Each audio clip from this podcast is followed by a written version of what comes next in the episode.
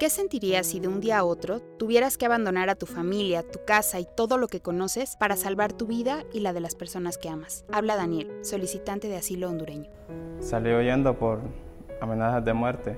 Ellos comenzaron otra vez a amenazarme. Eh, me pusieron opciones, dos, de matar a alguien o me iban a matar a mí. Entonces tuve que no, no conté a nadie más, solo tomé la decisión de salir de ahí para no, no arriesgar a otra familia.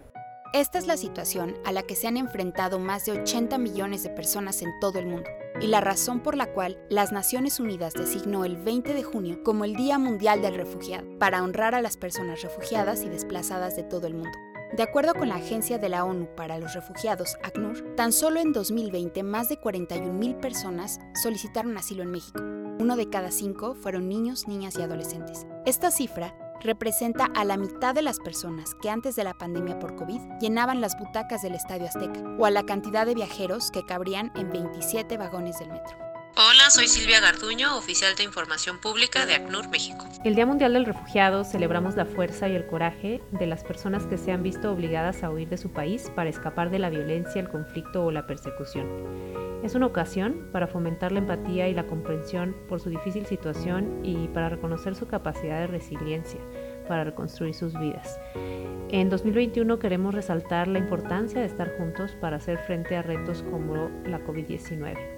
Si algo hemos aprendido en esta pandemia es que solo estando juntos como humanidad podremos salir adelante. Juntos, refugiados y comunidades de acogida, porque juntos podemos lograr lo que sea.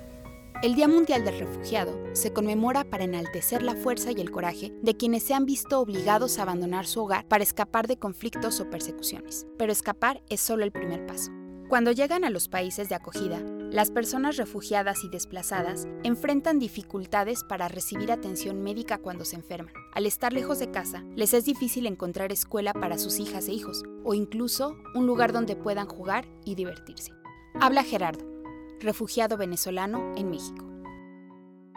Salí huyendo por amenazas de muerte.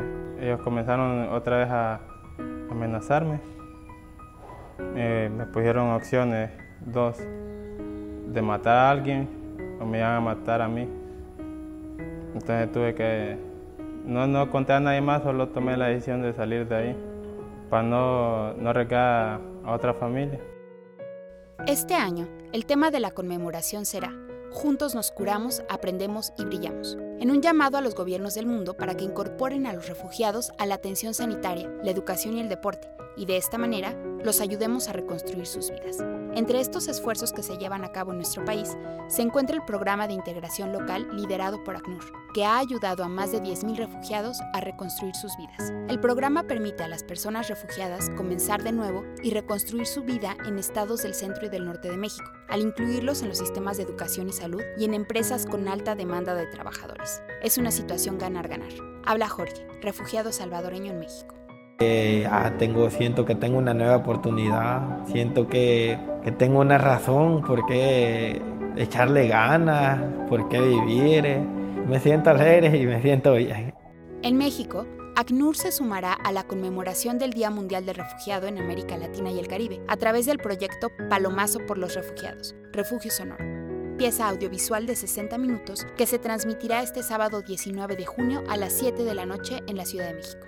Cada día se nos da la oportunidad de comprender y ser empáticos con las personas refugiadas y desplazadas, así como tomar en cuenta las circunstancias tan difíciles en las que se encuentran. Este 20 de junio, celebremos la fuerza y el coraje de las personas refugiadas y desplazadas y reconozcamos su capacidad y resiliencia para reconstruir sus vidas. Juntos, logramos lo que sea.